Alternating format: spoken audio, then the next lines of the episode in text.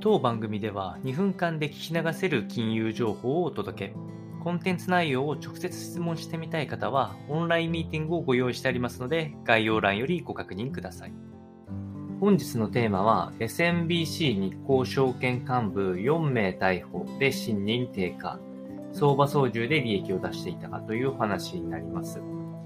えこのお話の結論としては、えっと、世界、えー、グローバルマーケットで見ても、相場操縦事件っていうこと自体はそんなに珍しいことではないので、えー、過去何度も分かってきている事象となっております。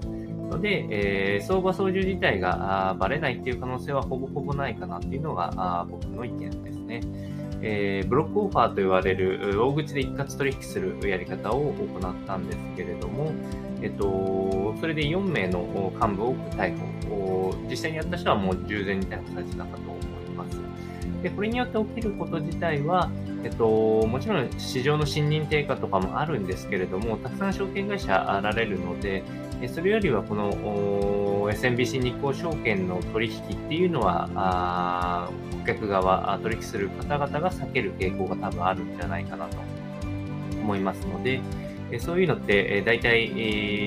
この取引関係とかで数量がもともと決まってるその分を去っていくような形になるので、しばらくの間、取引がない分、利益分円っていうのはちょっと脆弱になるかなと思いますので、